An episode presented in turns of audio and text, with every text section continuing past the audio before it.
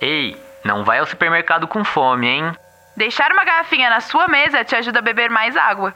Coloca um alarme no seu celular para não esquecer desse compromisso.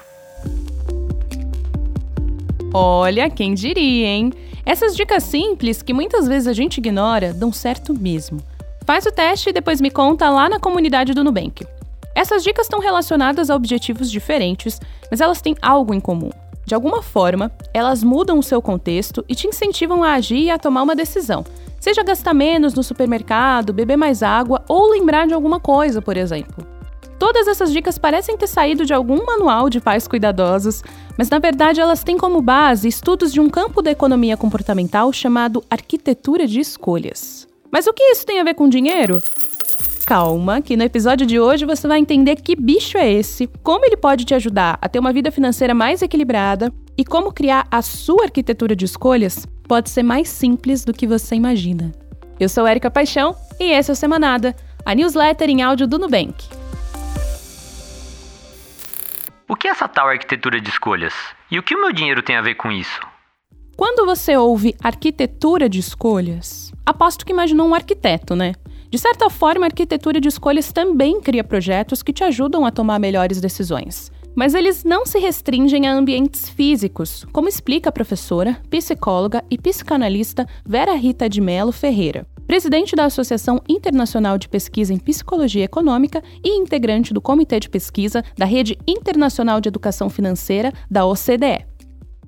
Na arquitetura de escolha, o objetivo é ajudar o cidadão, o tomador de decisão, a errar menos, a acertar mais nas suas escolhas. É um desenho do contexto em que a pessoa vai ter que avaliar e tomar uma decisão, fazer uma escolha que a ajude a fazer a melhor escolha possível, aquela que se alinhe mais com os seus próprios objetivos. Isso vai além de arquitetura física. Pode ser, por exemplo, a maneira como você apresenta informações, a sequência de perguntas num questionário, a, o tamanho da letra num formulário. O conceito de arquitetura de escolhas foi criado pelo professor de economia e de ciências comportamentais Richard Thaler, vencedor do Prêmio Nobel de Economia de 2017, e pelo especialista Cass Sunstein. Eles explicaram a ideia no livro Nudge, Como Tomar Melhores Decisões sobre Saúde, Dinheiro e Felicidade. Segundo eles, vários estudos da economia comportamental descartaram aquela ideia de que somos apenas racionais e de que a gente pode tomar as melhores decisões para nós mesmos. Eles concluíram que detalhes que parecem insignificantes podem gerar grandes impactos no comportamento das pessoas. Ou seja, na hora de tomar uma decisão, tudo é importante. Do lugar onde você está, as pessoas e objetos ao seu redor. A professora Vera Rita dá um exemplo prático. Se, por exemplo, você entrar num ambiente extremamente refinado, chique, se esse for o escritório onde você vai tomar decisões financeiras, você pode se sentir ou intimidado e acabar não fazendo as perguntas que você precisaria, ou acabar ficando seduzido por aqueles símbolos de riqueza e, por exemplo, acatar tudo que a pessoa está te dizendo se for um ambiente virtual amigável e tal, isso ajuda a pessoa a encontrar mais informações, mas também pode fazer com que ela reaja de forma muito automática. Então, ela acha que está tudo super mastigado e para de pensar, para de analisar com cuidado. Até a forma como você se sente emocionalmente e fisicamente muda o seu contexto e interfere na tomada de decisão. Segundo a professora Vera Rita, estados como fome, cansaço, pressa e estresse, por exemplo, interferem mais do que a gente imagina em nossas decisões, inclusive as financeiras. Lembra daquela dica de não ir ao supermercado com fome? As chances de você gastar mais com itens que não estavam na sua lista são bem maiores quando você só está pensando em comer. Se você está cansado, pode assinar um contrato de empréstimo sem ler direito as condições. O estresse, por exemplo, pode ser um gatilho para aquela comprinha por impulso.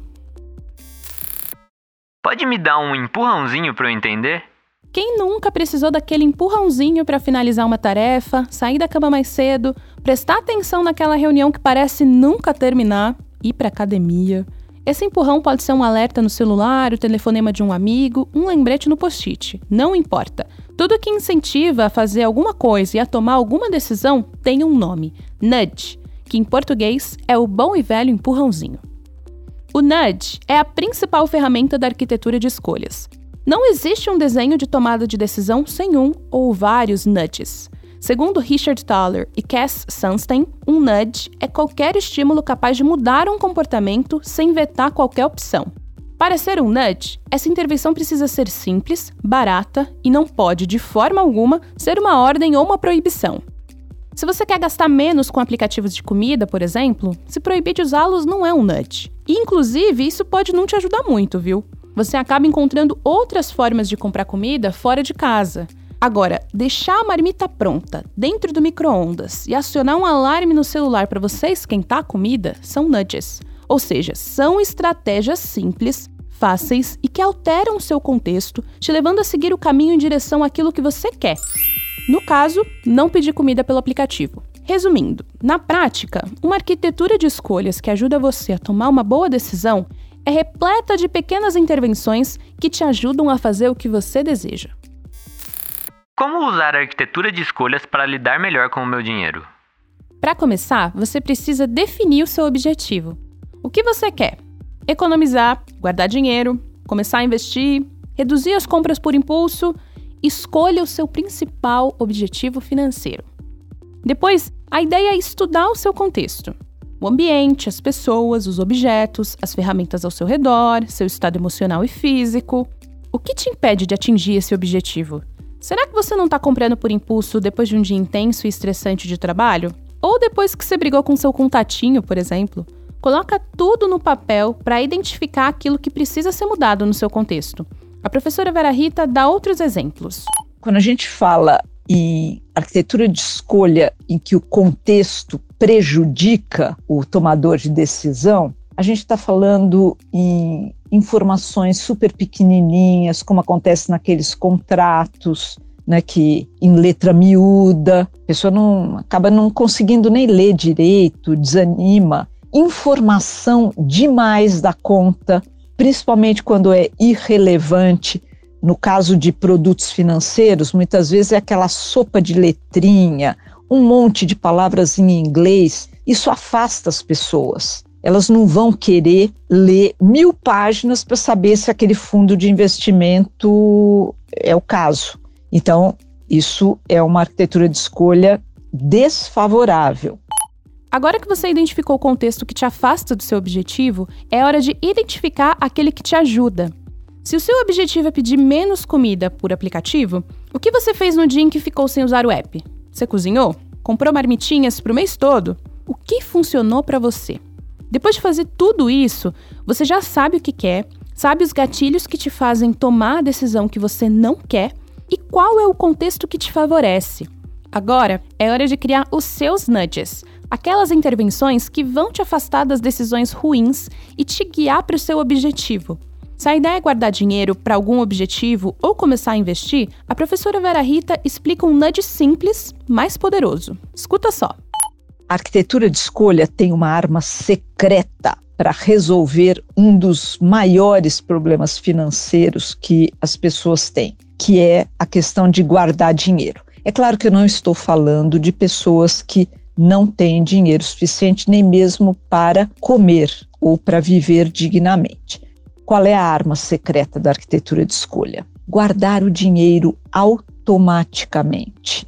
Porque aí você toma uma decisão você procura a instituição financeira e busca um produto que possa automaticamente destinar ou X% ou uma quantia que você determina a cada mês. Então, automaticamente não passa pela sua mão nem pela sua mente para ficar ponderando.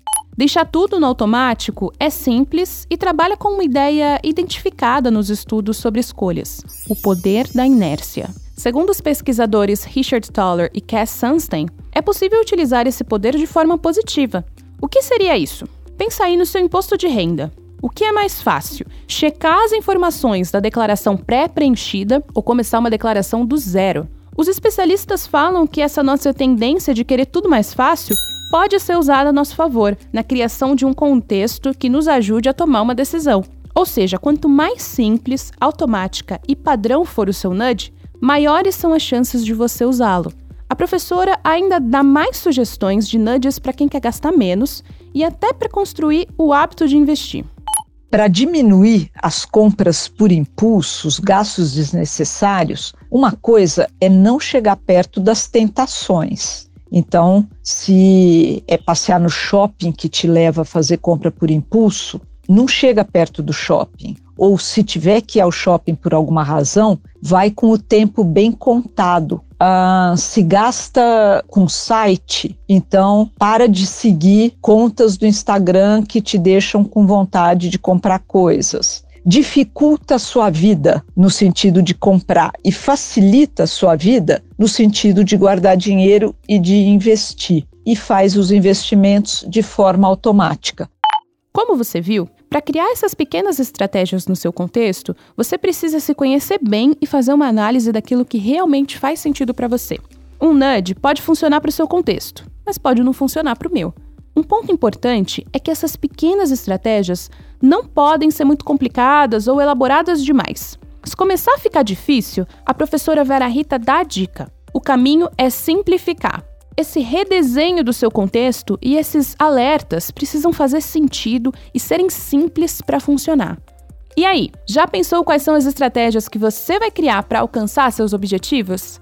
Depois desse episódio, eu tenho certeza que você não vai mais olhar a dica do supermercado ou da água na mesa do mesmo jeito. O Semanada de hoje fica por aqui. Gostou desse conteúdo? Você pode fazer como quase 3 milhões de brasileiros e recebê-lo toda semana por e-mail. O link para assinar a newsletter está aqui na descrição do programa. Aproveite e siga a gente no seu aplicativo de streaming, agregador de podcasts ou no YouTube. Até a próxima! Quem faz o Semanada? Conteúdo: Camila Mendonça. Narração: Érica Paixão. Gravação: Rebeca Mingorance e Rafael Oliveira. Edição: Rafael Oliveira. Direção de arte: Ana Oliveira.